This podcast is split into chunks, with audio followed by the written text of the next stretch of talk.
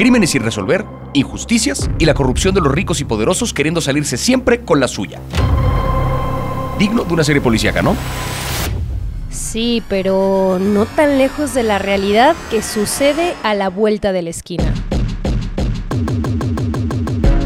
Hola, yo soy Javier Ibarreche. Y yo Florencia González Guerra García. Y hoy compartiremos dos dramas donde la línea entre la ficción y la realidad claramente se desdibuja. Y además tendremos una entrevista con la protagonista de Madre de Alquiler.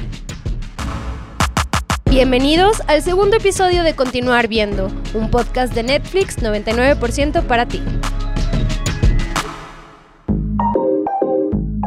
Estos dos títulos de los que vamos a hablar hoy tienen bastantes puntos en común, creo que desde, desde que uno ve la premisa es bastante notorio. Entre las cosas que encontramos como denominador común tenemos la corrupción sin escrúpulos de la gente rica y poderosa, eh, la injusticia y la idea de hacer justicia por mano propia, que creo que es un factor importante que destaca en estas historias, obviamente personajes femeninos fuertes y la vigencia del racismo y la discriminación en la sociedad ahorita. Madre de alquiler, el drama es el personaje principal. Te va a dejar sosteniendo la silla, el sillón o cualquier lugar, porque aunque es ficción, se parece mucho a la realidad. La historia es de una mujer de origen modesto que se ve obligada a recurrir a la maternidad subrogada.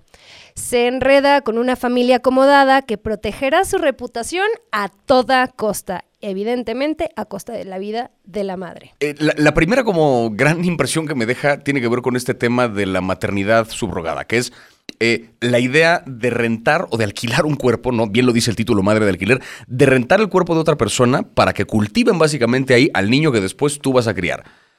A mí, o sea, e, entiendo de pronto que los recursos de, de, los que uno puede hacerse para poder tener un hijo, pues ahora sí que cuando uno está en esta búsqueda de ser padre o de ser madre, entiendo que uno rompe ciertas barreras, pero aquí hay una parte con este tema que a mí me parece perversa, no sé tú cómo lo ves. A mí lo que me parece perverso es la atención que a veces le ponemos a la reproducción y al cuerpo de las mujeres.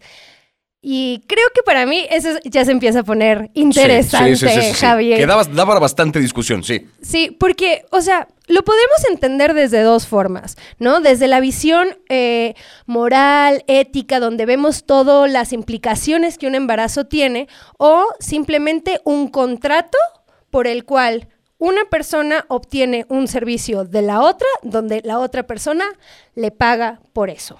Sí, que eso técnicamente, o sea, si nos vamos como una visión ya dejando de lado cualquier tipo de sentimiento, el que una persona diga yo estoy dispuesto a poner mi cuerpo para, para estar, o sea, para tener y cosechar, por así decirlo, al hijo de otra persona, uno podría hacerlo. Uno podría ofrecer ese servicio y decir voy a cobrar tanta lana por este servicio y lo hacemos. Listo.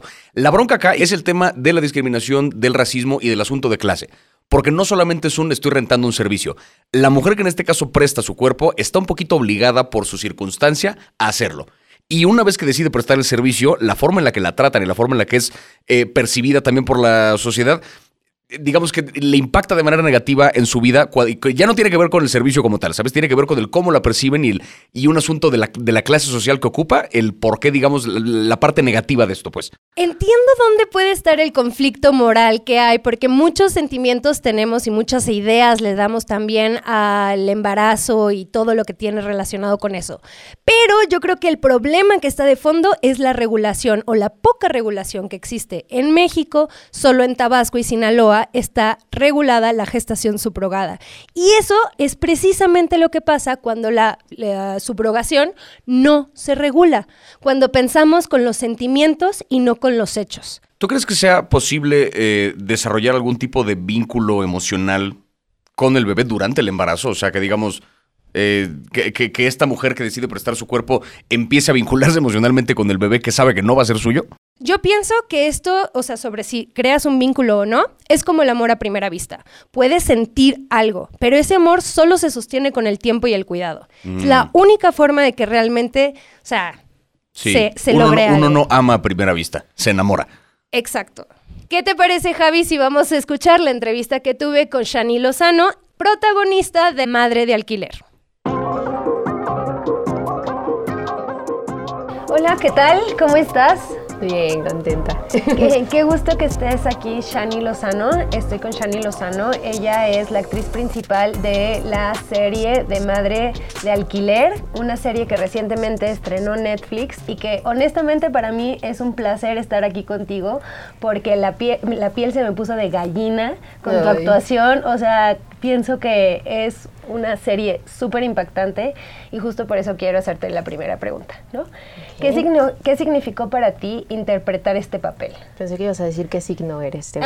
Cáncer, ascendente, escorpio. Ok, el sentimiento, el sentimiento nos gusta. Entonces, por eso la, pregunta es buena. ¿Qué significó para ti? Total. Em, pues para mí fue, es que como te explico, ¿no? Un cambio muy grande en mi vida en todos los sentidos, no solamente en la cuestión profesional, sino también a nivel personal.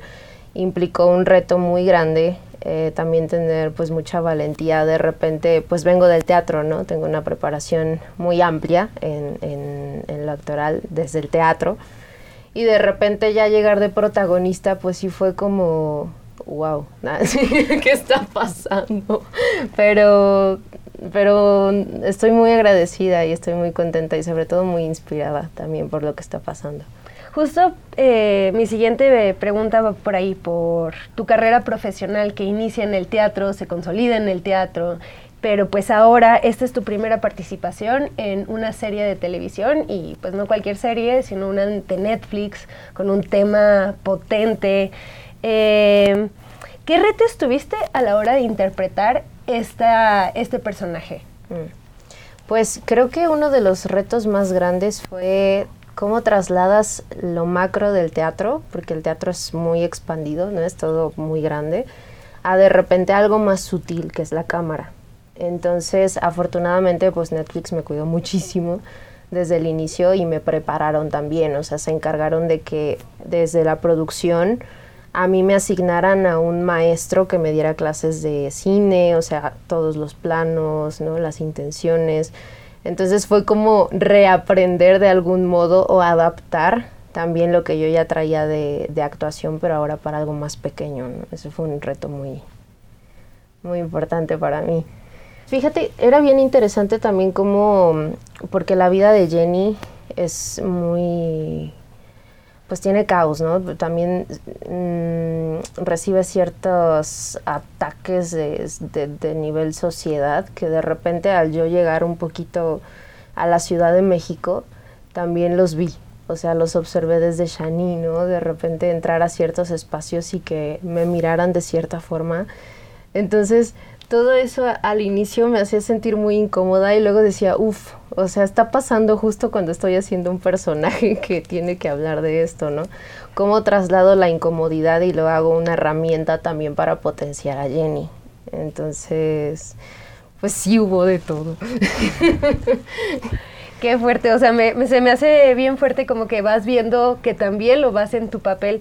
Eh, ahora, eh, ¿Habías escuchado antes del tema? ¿Cuáles fueron tus primeras impresiones cuando supiste que esto pasa, ¿no? Y pasa en México.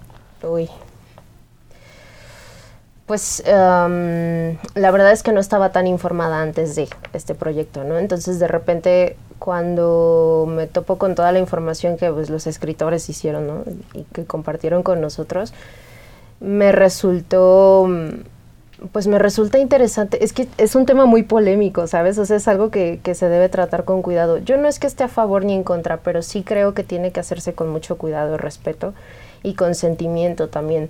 Porque incluso eh, durante mm, pues lo que se va viendo en la serie también, hay como secuelas psicológicas, ¿no? Entonces también creo que parte de este, ok, sí, no es nada más rentar tu, tu vientre, ¿no? Alquilar tu vientre, sino el sistema, o sea, todo nuestro organismo también va creando un vínculo de manera inevitable. Entonces, ¿qué pasa después de eso, no? Es algo que de pronto cuando Jenny lo tiene que abordar de manera forzada y yo cediendo mi herramienta, mi instrumento al personaje, es como, o sea, sale así de rendidísima. Y creo que creo que si se hace con cuidado, pues no sé, o sea, yo no estoy ni en contra ni a favor, solamente creo que soy respetuosa de quien decida hacerlo, pero yo personalmente no, no, no, no sé si lo haría. Ajá. Y si, por ejemplo, tu mayor sueño en la vida fuera ser madre, ¿no? ¿Qué estarías dispuesta a hacer para lograrlo? Uf, no, pues todo. Ajá. Sí, sí, sí, sí, totalmente. Eso no, no, no tengo duda. ¿Sabes? Eso lo aprendí de mi mamá. Mi mamá es muy, muy, muy guerrera. De hecho, ella es la que nos sacó adelante a mí y a mis hermanos. Este, entonces pues aprendí ese lado, ¿no? Que cuando una es mamá, pues es capaz incluso de dejar un montón de cosas también personales para, porque el amor se traslada a otra, a otro ser. Y no digo que sea el único tipo de amor, pero sí es un amor que creo que solamente lo puede experimentar una mamá. Algo que despierta, sí. Siendo un tema difícil, ¿no? ¿Cuál sería la reacción que tú quisieras que el público tuviera cuando vea la serie? Híjole, creo que hay cosas que no están en mi control, como, como esta parte de cómo va a reaccionar cada persona, ¿no? Y yo sé, eh, supe desde un inicio que iba a haber todo tipo de reacciones y estoy segura de que así será. Yo creo que lo más importante o lo que yo podría compartir es que tiene que observarse desde los ojos, em, tal vez procurar ser limpios de prejuicio en la medida de lo posible. Eh, y eso es un reto, ¿no? Sobre todo cuando puedes identificarte con cualquiera de los personajes. Entonces, mm, lo único que yo diría y que es lo que yo esperaría em, es que pues se den cuenta todo el amor que está sembrado en la historia. Desde quien escribió también hasta todos los, los que estuvimos participando y sobre todo yo pues te puedo hablar desde mí, ¿no? Yo puse mi corazón, mi compromiso, mi, mi atención, o sea, todo lo cedí. Y creo que al final confío en que cuando haces las cosas con amor, pues también dan resultados así. ¿Y por qué crees que es un tema importante para representar en esta serie? O sea, es, es, es, es una serie fuerte y la representas en este, en, o sea, en una serie televisiva la primera vez. ¿Por qué crees que es importante contar este tipo de historias? Pues para empezar, Jenny no es cualquier eh, chica y al mismo tiempo puede representar a muchas chicas. Entonces creo que Jenny es la voz de muchas mujeres que son invisibilizadas y que de repente ahorita Jenny está teniendo un foco, ¿no? Porque a raíz de su propia decisión de mostrar y de decir no me voy a quedar callada, que al inicio lo hace, porque ella no quiere problemas, pero es lo que pasa, ¿no? En el momento en el que se pueden meter con sus hijos o que el amor de su vida, que en este caso pasa, pasa a ser pues los hijos, ¿qué estás dispuesta a hacer? Entonces ahí es cuando ya no, no se queda callada. Y no solamente el tema del vientre de alquiler, sino también la parte de la discriminación, la parte del racismo. O sea, creo que Netflix se atrevió mucho con esta historia a juntar temas que mueven mucho, crean mucho movimiento, ¿no? Sí, sí, sí, totalmente. ¿Y cuál crees que es tu personaje favorito? Y Mm. el más odiado también. Mi favorito y el más odiado. Ajá, ajá, para saber como los dos contrastes. Ah, ok, no, no tiene que ser el mismo, ¿no? Ajá, exacto. Ah, vale, vale, vale. Ok, mi personaje favorito. No sé si Mubu, Mubu el papá, me enternecía mucho su, protección. Pero al mismo tiempo Valo también me, me gustaba mucho. Entonces, yo creo que Valo, ay sí. Sí, sí, sí, yo creo que Valo totalmente. Porque no solamente muestra la parte eh, pues de supervivencia, ¿no? Sino que también por qué lo hace. O sea, cuál es su motor. Y al final muestran la parte del amor también de Valo, ¿no? De defender a su hermano. Entonces yo creo que él. Y el más odiado, híjole, pues no sé si los abogados. Los abogados son unos no sé, te cobran por decir palabrotas o algo así. puedes decirlo, puedes decirlo, puedes decirlo. no, y bueno, obviamente Nora, Nora es, pues sí, o sea, es una hija de la... Insufrible, insufrible, totalmente. Sí, sí, sí, sí, sí. A mí mi personaje favorito justo es Jenny, por lo que okay. dijiste la, en la respuesta anterior. Es un personaje que se desarrolla totalmente, ¿no? Que empieza como a no decir muchas cosas, no decir muchas cosas, pero de pronto va diciendo mm. lo que ella quiere que suceda, ¿no? Como en ciertos momentos. Mm. Eso me gustó mucho. Mm. Y... ¿Quién crees que debería de verla? ¿Quién es el público al que va dirigido? Eh, sí, ¿a quién le va a hacer bien o mal, no sé. Escuchar esta historia, verla esta historia. Yo me enfocaría a las, o sea, sobre todo pensando en cuando la hice a las chicas, que son Jenny, ¿no? O sea, de estas de 19 años, por ahí para arriba, ¿no? Que ya se van creando un criterio dentro de la sociedad, ¿no? O sea, ¿qué quiero ser? ¿Qué me gustaría ser? Y de repente, ¿qué tanto te dejas apagar? ¿O qué tanto dices, no, pues yo me atrevo a esto, ¿no? Entonces yo me iría por, por, adolescentes, adultos, obviamente, porque también crea pues esta parte de, uy, ¿qué he estado haciendo yo que no me doy cuenta, ¿no? Porque también hay expresiones que incluso en mi familia, no voy a dar nombres por no exhibir, pero tienen comentarios de, ay, pues sí, nada, está prietita, pero está bonita, o sea, es como, uff, ¿no? O sea, no te das cuenta lo que estás diciendo porque no es intencional, pero lo hacemos. Entonces yo creo que de ahí. Y bebés también, ¿por qué no? Muy bien. Y si hubieras podido escoger el final, si tú lo hubieras podido escribir, ¿qué cosas te hubiera gustado tener o qué final hubieras hecho?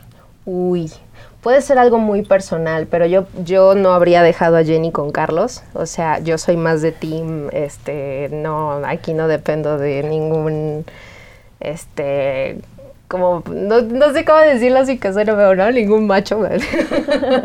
eh, a mí me habría encantado que Jenny terminase sola con sus hijos. O sea, para mí ese habría sido un, un gran final. Y lo de la empresa y todo eso, pues fíjate que eh, sí me gustó, pero al mismo tiempo creo que no era el sueño de Jenny. O sea, el sueño de Jenny era estudiar medicina, entonces de repente es como, pues, ¿cómo termina Jenny, no? O sea, ¿cómo cumple ella su sueño? No teniendo el sueño de otras personas, ¿no? Sino eso, para mí, pero sí. Me encanta, me encanta. Y por último, ¿de qué forma quieres que este personaje marque tu carrera profesional? Mm pues ya lo hizo, ya lo hizo. Y creo que ahora tengo una plantita muy bonita que seguir cuidando y, alimentando y sobre todo, ¿sabes? Me estoy dando cuenta, eh, por ejemplo, en Jalapa, porque yo soy de Jalapa, que Jalapa está muy ilusionada, o sea, se despiertan ilusiones en personas que de repente dicen, wow, o sea, está ahorita ya de protagonista. Entonces, eso se me hace súper lindo porque es como, claro, ¿no? O sea, no es algo que ya uno no puedo aspirar a ese lugar, ¿sabes? Y creo que a mí lo que estoy descubriendo ahora que me gusta mucho es compartir. Me gusta mucho compartir y, a quienes me preguntan, pues también eh, comento lo que a mí me ayudó en su momento, ¿no? Como para de repente decir, no, pues si hago esto y si hago esto, y empiezas a hacer cosas que van tomando su lugar, y de repente ya estás en un lugar que digo, claro, o sea, estoy agradecida, pero no me sorprende, porque descubrí mi potencial. Entonces creo que mi potencial a nivel profesional da para hacer muchas más cosas porque me conozco y sé que puedo contar muchas historias desde diferentes lugares y es como lo que más hambre me da y más placer y más disfrute también de la vida. Si te lo cuento y estoy salivando. ¿Hay algo más que te gustaría agregar que no te haya preguntado? Pues no sé, seguramente muchas cosas, pero nada, en este momento solo pues muchas gracias, mucha gratitud también y estoy muy emocionada, estoy muy emocionada y muy orgullosa, ilusionada y, y confiando en que va a pasar lo que tenga que pasar. Buenísimo, pues muchísimas gracias. Te agradezco muchísimo, Shani. Fantástica la entrevista con Shani Lozano y no sé tu caso, pero a mí la película que más me ha devastado en lo que va del año. Hablemos un poquito de ruido. Ruido nos dejó con la sensación de cómo puede ser una familiar desaparecida. sí, la premisa de ruido es, eh, cuenta la historia de Julia, que como la mayoría de las mujeres, ha visto su vida destrozada por la violencia de género en su país. Ella busca a su hija, pero en el camino va a encontrar historias similares de mujeres que también perdieron gente cercana. Esta película tuve oportunidad de verla desde enero de este año, cuando armaron una como función preliminar en la cineteca. Y me acuerdo que había alguien como grabando la reacción del público cuando salíamos de la, de la película, como en plan de los actores que fueron y como la gente así en plan de, ah, eh, premier, acabamos de ver un estreno. Parecía que habíamos ido a un funeral, de verdad. O sea, la gente iba saliendo con una cara de devastación y de tristeza porque es una película que encabrona. Un poquito lo dije en la reseña que le hice que es, esta película es horrible, la pasé del carajo cada minuto que estuve en la sala y creo que todo mundo debería verla. Pero también valió mucho la pena, Absolutamente, absolutamente. La pasé de la, de la chingada, pero todo el mundo debería ver esta historia. A mí sí se me apachurró durísimo el corazón. O sea, creo que igual entender el dolor que la gente está viviendo en el país es algo que necesitamos hacer como sociedad. O sea, que no porque haya, sea un momento donde, híjole, le vas a regalar una hora y media, una hora cuarenta y cinco, una película que es dura te va a dejar mucho más que 10 horas de diversión. No sé, esa es la impresión que a mí me deja. Que esto, lo que trataba de hacer Natalia Beristain, eh, la directora de la película, era eh, que la gente que no tiene ni idea de cómo es una desaparición, lo haga. Alguna vez fui a entrevistar a Daniela Rea, que es una periodista. Eh, que ha investigado muchísimo este tema, y ella decía que cuando las personas desaparecen, se mantiene un suspenso por el resto de sus días a una comunidad de familiares, amigos, que si tú vas viendo la onda expansiva es brutal, te meten un miedo y ese miedo puede ser utilizado para el control de territorio. Es fuertísimo el tema de las desapariciones en México. Que justo por eso, el, o sea, porque no estamos hablando de un familiar que se murió, porque cuando alguien muere pasas por un proceso de duelo, pero hay como cierto cierre, hay una noción como de closure, digamos, de esto pasó, pero bueno, ¿cómo voy a seguir con mi vida a partir de ahora? Cuando alguien desaparece siempre queda como esta vana esperanza de que igual y sigue vivo, igual y algún día aparece. Eso, por, eso la estrategia de, que además, o sea, esto es una cosa horrible, pero por eso era la estrategia de Hitler durante, durante la Segunda Guerra Mundial, que era lo de noche y niebla que era desaparezcamos al enemigo y nunca regresemos los cuerpos, nunca nada, porque en el momento que les damos la certeza de la muerte, ya hasta les damos como una razón como para enojarse, para empezar a pelear de regreso. Mientras los mantengamos desaparecidos, los mantenemos con la esperanza de que siguen vivos y esa esperanza los va a mantener como estáticos. Eh, eso que mencionas es desaparición forzada, cuando el Estado tiene participación dentro de la desaparición, que mucha gente cree que, ay, desaparecieron porque andaban en algo. Y ahora sabemos que la gente, de las 26 personas que desaparecen al día, pues acaba de pasar que unos chicos eh, trabajando en un call center en Jalisco desaparecieron en su trabajo. Aquí está cabrón porque la, premisa de la película, como decíamos, era que eh, Julia, que aparte es interpretada por Julieta Gurrola, que es una actriz descomunal y es dirigida por Natalia Beristain, que es su hija. Eso es una cosa muy cabrona, que es una, una mujer que está dirigiendo a su madre, una actriz que está actuando el papel de una mujer que, cuya hija desapareció. Ya desde ahí hay un vínculo emocional con la historia que creo que está brutal.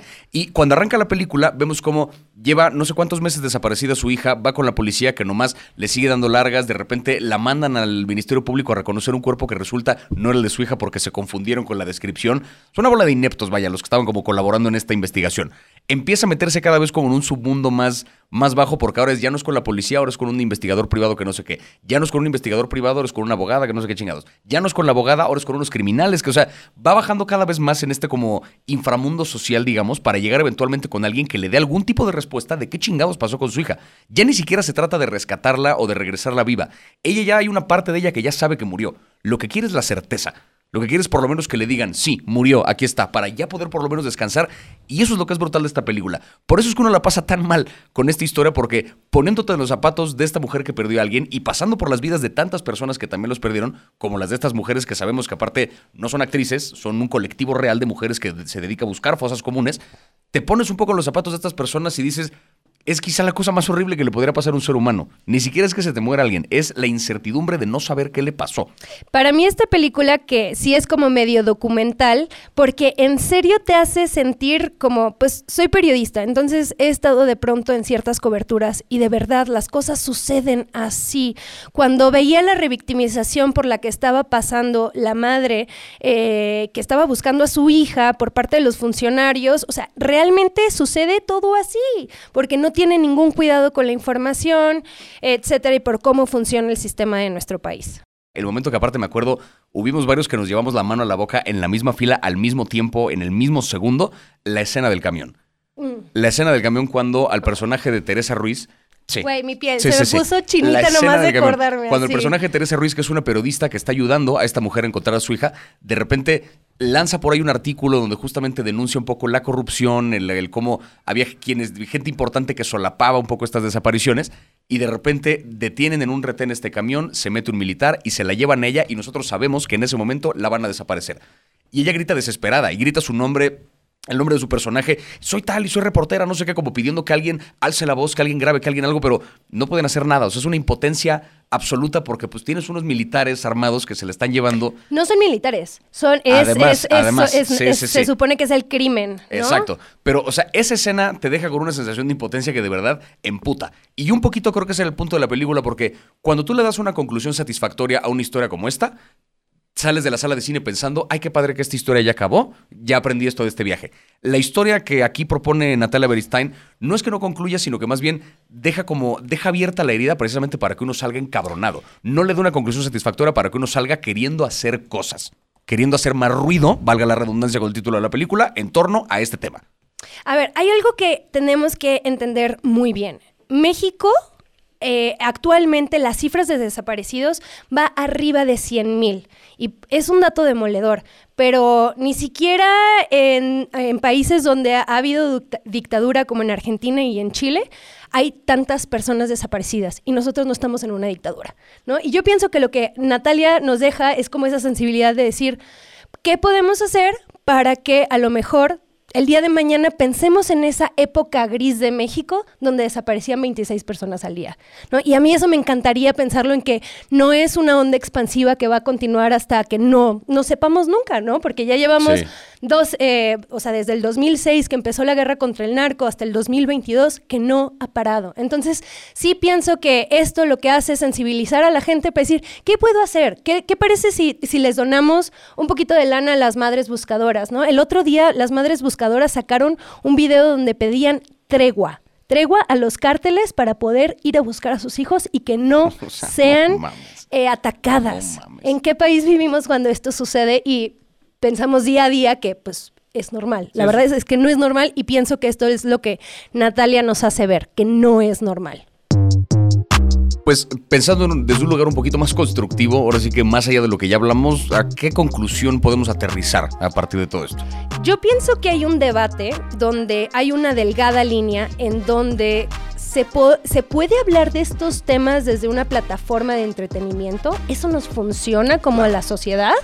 Y yo pienso que definitivamente sí lo tenemos que seguir diciendo, sí lo tenemos que seguir contando. Desafortunadamente ya es parte de nuestra historia. Y si esto puede lograr que más personas sensi- se sensibilicen, bienvenidísimo que se hable de estos temas desde una postura, creo que como lo ha hecho Natalia Beristain, que quizá para algunas personas pudo haber hecho ciertas cosas diferentes, pero para mí, honestamente, pienso que puso directamente el dedo en la llaga donde se necesitaba y con la sensibilidad también para que la gente que no tiene ni idea de esto pueda ver los rostros de las madres que están buscando en la sierra, en el campo, en cualquier lugar, por encontrar a sus hijos o a sus familiares. Y aquí creo que hay algo muy importante en torno a esto, que es efectivamente podremos juzgar mucho a la plataforma de a una plataforma de entretenimiento por convertir en entretenimiento una cosa tan triste como es esta realidad en México, pero aquí una no necesariamente está siendo convertida en entretenimiento, está siendo convertida en una película que puede caber dentro de ese rubro, pero puede convertirse en otra cosa, puede ser una cosa más informativa,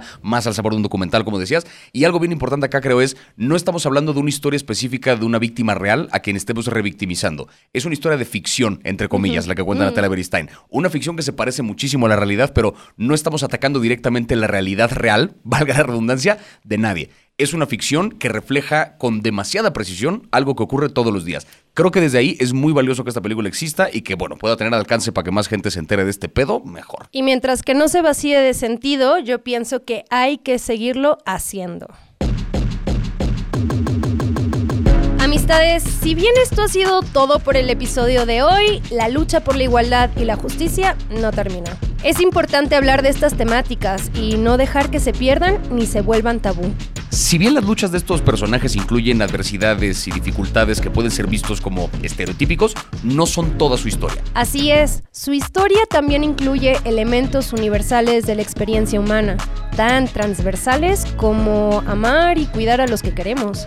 Recuerden seguirnos para no perderse ningún episodio de Continuar Viendo, un podcast de Netflix producido por el equipo de Posta. Yo soy Javier Ibarreche. Y yo soy Florencia González Guerra García. Hasta la próxima.